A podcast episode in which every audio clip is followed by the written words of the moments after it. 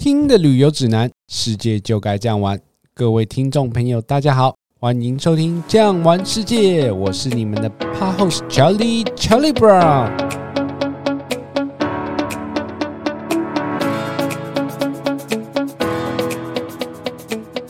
那在今天介绍来宾之前呢，要先跟大家说声新年快乐，虎年行大运，身体健康，万事如意。心想事成。好，那我们来介绍今天的来宾。因为我们上一集的意大利呢，只介绍了北部，这一集呢，我们会继续介绍南部。那我们的来宾还是一样，我们的甜甜 Olivia。Hello，大家好，我是 Olivia。那甜甜呢，有关于意大利的南部呢，有哪些城市是值得我们去造访的呢？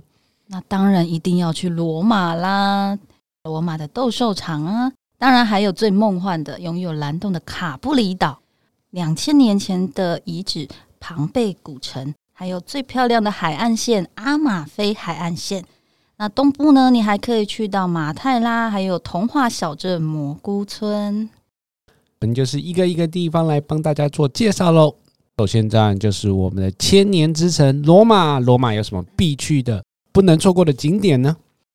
哇，身为意大利的首都罗马，它也是一个观光的重地哦。罗马一定要去的呢，就是拍摄过无数电影的斗兽场了，还有宗教圣地梵蒂冈的圣彼得大教堂以及梵蒂冈博物馆。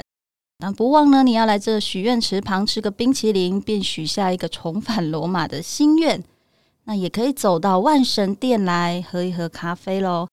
拍摄过很多电影的纳佛纳四合广场以及圣天使古堡，也都值得你来参观。那最后呢，不忘要买一些东西精品，那就在西班牙台阶，所有的精品呢都汇聚在这里。那你说了这么多的地方，那你觉得在罗马要停留多少时间才算是比较充足的呢？如果你有全天、整天的观光时间的话呢，最少是两个全天哦。当然，如果你要再多三天、四天、五天呢？哦，因为罗马非常多的古迹跟博物馆，你都可以啊在这里充分的参观。罗马的交通方面，你有没有什么推荐给大家的？罗马市区的交通非常便利，它有地铁以及路面上的电车，还有公车。因为我们一般都是游客嘛，好，那我会建议各位呢有一种票券，它叫 Roma Pass。哦，它有两种，一种是四十八个小时或七十二个小时。那这个 pass 呢，它包含了所有市区的交通工具，可以无限次的搭乘，还可以呢选择两个博物馆免费的参观。那一般来说，很多人呢，我都会建议你可以去换这个罗马斗兽场的票，它可以直接快速通关，你就不用再排队啦。那除了斗兽场之外，还有另外一个门票，你会推荐大家做哪一个选择呢？那最后一个，如果说要推荐另外一个景点呢，我会推荐梵蒂冈的博物馆啊。那这里面呢，有一个地方叫西斯丁礼拜堂啊，教宗及高阶的神职人员他们都会在这里来进行礼拜。那里面呢，还有米开朗基罗的湿壁画，非常值得去参观的哦。好，再往南呢，我们到拿波里。那拿波里呢，有什么是我们不能错过的？哇，南部的拿坡里呢，离它最近的地方那，就是庞贝古城喽。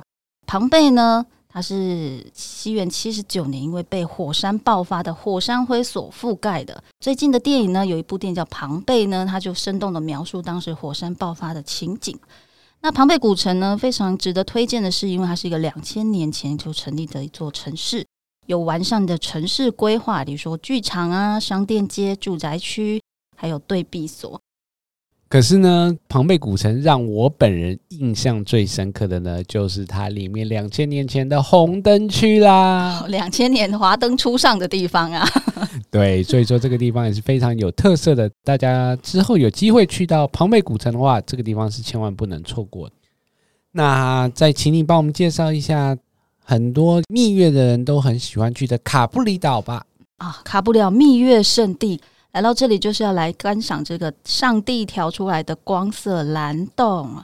那到卡布里岛呢，它的交通呢必须搭乘船才能够前往。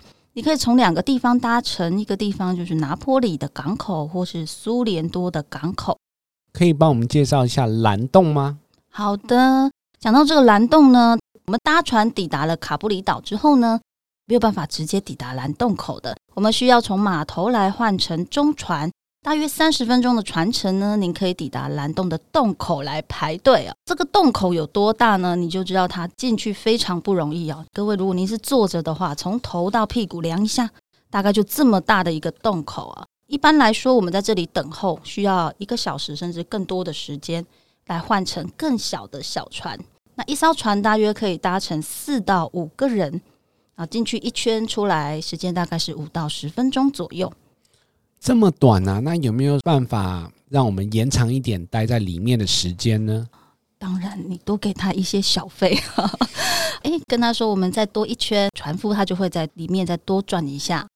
那我想要请问你，是否每一次都可以顺利的进入蓝洞呢？这个蓝洞的洞口呢，因为它非常的狭小，容易受到潮汐跟风向的影响。所以说呢，如果您呢到卡布里岛可以顺利进到蓝洞呢，那代表您是非常幸运的人了。也有是来了好多次都进不去啊，这个真是非常靠运气的。所以常常有人就是说，如果你到了意大利，但是你没有办法进去蓝洞的话，就代表你此生一定会再重回意大利啦。是的，要补足这个小小的遗憾啊。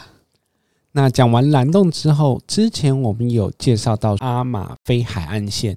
可以帮我们介绍一下吗？现在可以说是整个意大利拥有最美丽海岸线的阿马菲海岸线。它的起点呢是从意大利的苏联多以南呢，大约是四十公里左右海岸线的总路程。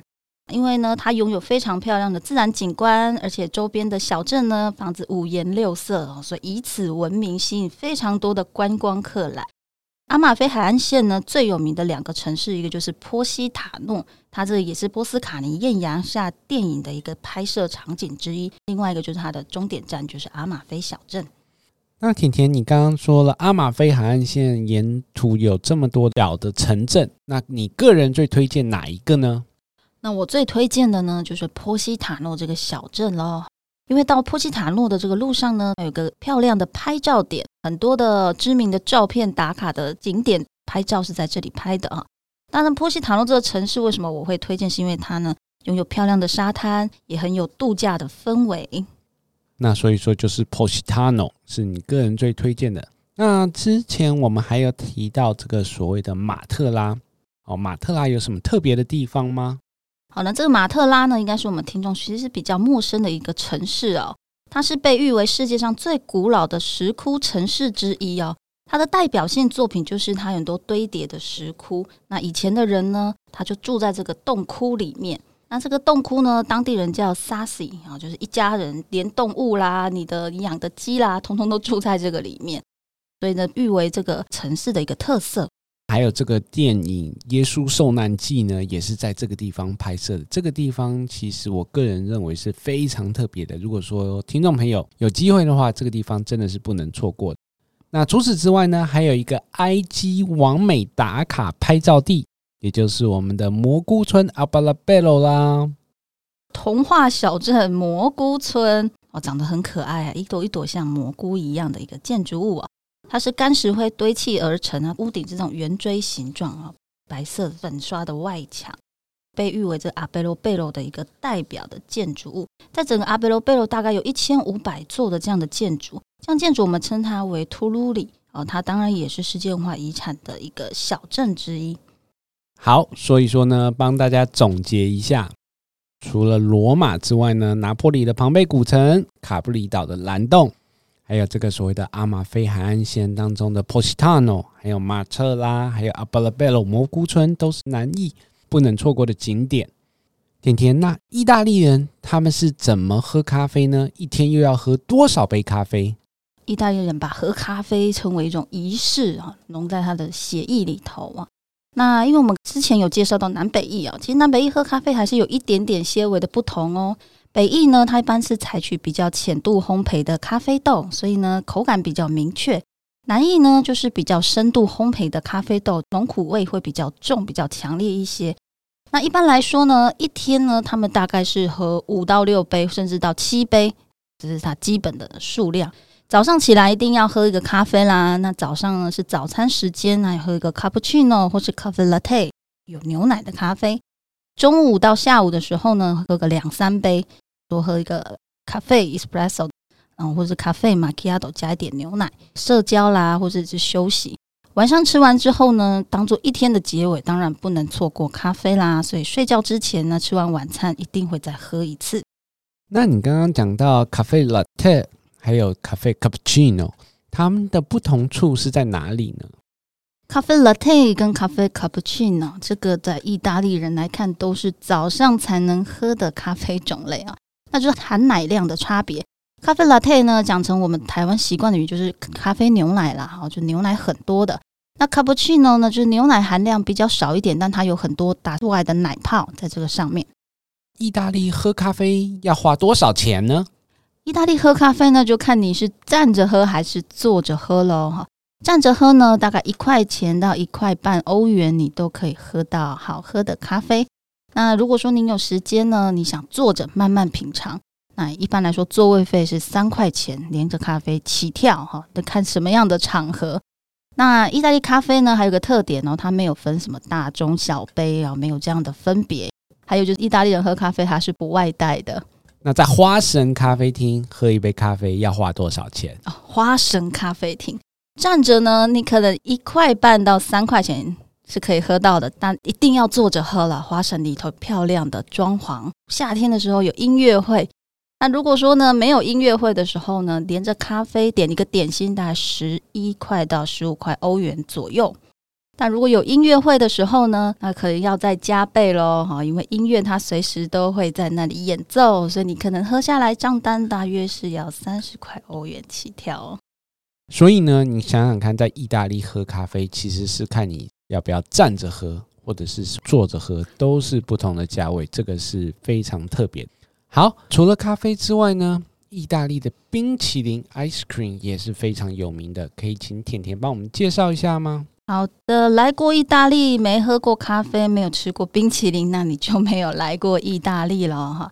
那意大利的冰淇淋呢，我们叫 gelato，有很多种说法，它是怎么开始的？有一种呢，说是马可波罗从东方带回来的。不过比较大家接受的说法呢，是当时文艺复兴时期。我们的梅蒂奇家族，因为他跟法国皇室通商，有这个晚宴呢，上头有人呢，诶，做出了这样一个新奇的甜点，吸引了大家的注意。从此之后呢，啊，大家才发现，哇，原来呢，冰淇淋这个东西是这么的好吃。那你刚刚说的 gelato，gelato 跟一般的冰淇淋有什么差异呢？gelato 呢，哇，它可是说是健康的甜品啊，哈，尤其是如果你在减肥健身的话。它的脂肪含量大概是四到八个 percent，一般我们的美式冰淇淋大概十到十四趴的脂肪含量。那因为它可能是快速冷冻，它的口味又用水果口味，所以整个口感是非常绵密而且非常好吃的。听你介绍了咖啡和冰淇淋之后，搞得我的肚子也饿了。那甜甜，意大利大家的印象都是吃披萨，你有什么个人的推荐吗？讲到意大利，就想到披萨哦。那其实披萨呢，大家都公认它应该是从拿坡里发展出来的。最早期的披萨呢，其实是在街头贩卖的，很简单，其实一般穷人家吃的。到了十九世纪呢，啊，当时的皇后叫玛格丽特皇后呢，他也想要来尝尝这个味道哈，所以有餐厅的主厨为他制作了一个新的披萨口味，也就是现在大家都很喜欢的玛格丽达玛格丽特披萨。它是有意大利的三种国旗颜色，比如说绿色是用罗勒，白色就是用莫扎瑞拉的水流 cheese，还有红色的番茄糊所制造而成的。当然，皇后吃了很喜欢之后，就变成大家都很喜欢，好就流传在意大利的各个地方。那你刚刚说披萨算是南意的代表性食物，那北意有没有什么特色饮食呢？北方的北意呢，因为它的土地肥沃，它可以栽种很多的植物，例如说稻米啊。讲到了北意的稻米，就想到米兰的炖饭 risotto。啊，risotto 呢，它的意大利语就是米的意思，它是米兰人很特殊的一种吃法。那米兰炖饭，它是跟番红花一起炖煮的。啊，那你可能会想说它是怎么由来的？其实据说呢，在十六世纪是一个在教堂工作的年轻人跟老板吵架了哈，所以故意就把番红花煮成黄色，想说要破坏它，结果没想到哎，很好吃，就此就这样流传出来。除了 risotto 还有披萨之外呢，其实意大利还有让大家印象深刻就是它的 pasta。那 pasta 有什么不同的 pasta 呢？意大利面哈，到意大利一定吃意大利面哦。但是呢，意大利面其实据说不是意大利人发明的，它是从国外流进来的哈。一种说法也是马可波罗带进来的。那历史学家说，那可能是在五世纪左右，由阿拉伯商队呢，因为贸易的方式带进了意大利境内。但面不是意大利人发明，但酱汁是意大利人发明的哦。所以意大利人喜欢这种面食呢，就将它无限的发展。据说有两百多种面条的种类。所以说，在意大利的话，这个 pasta 就是代表像说是我们的 spaghetti，对，就是长面。那其实呢，在意大利最近常常听到有所谓的慢食主义，可以今天帮我们做个说明吗？慢食主义也被称为慢食运动，叫 slow food，它是一个意大利人所推出来的啊。它其实有三个概念，一个就是 good 啊，你要吃到好的东西、健康的东西，还有 clean，就是在制造过程要对环境是没有伤害的。好，clear 呢，代表的就是说，诶，消费者他要买到合理的价钱，那当然要给这个产地呢合理的报酬，还有工作的环境。所以呢，变成吃饭来说，你是有更多的时间，然后要好好的来享受这个食物的美味。那你讲到好好享受食物的美味，就让我联想到他为什么意大利人的动作都是这么的慢，常常就是 piano piano。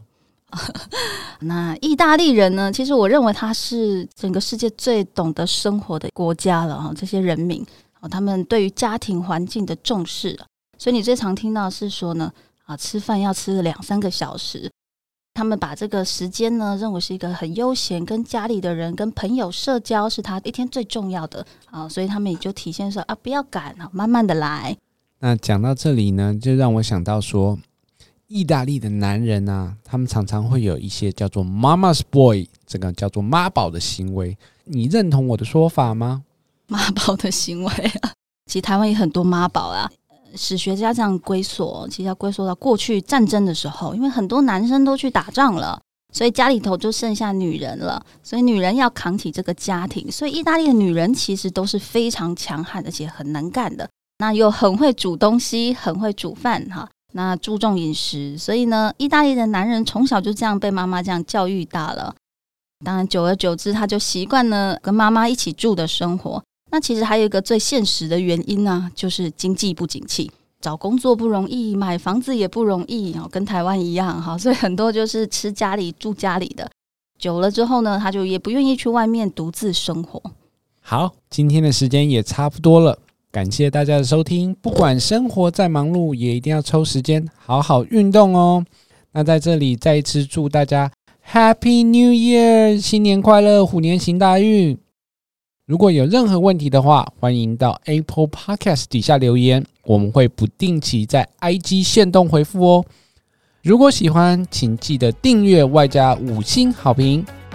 感谢您今天的收听，我们下一季见，拜拜，拜拜。本节目由巨匠旅游制作播出。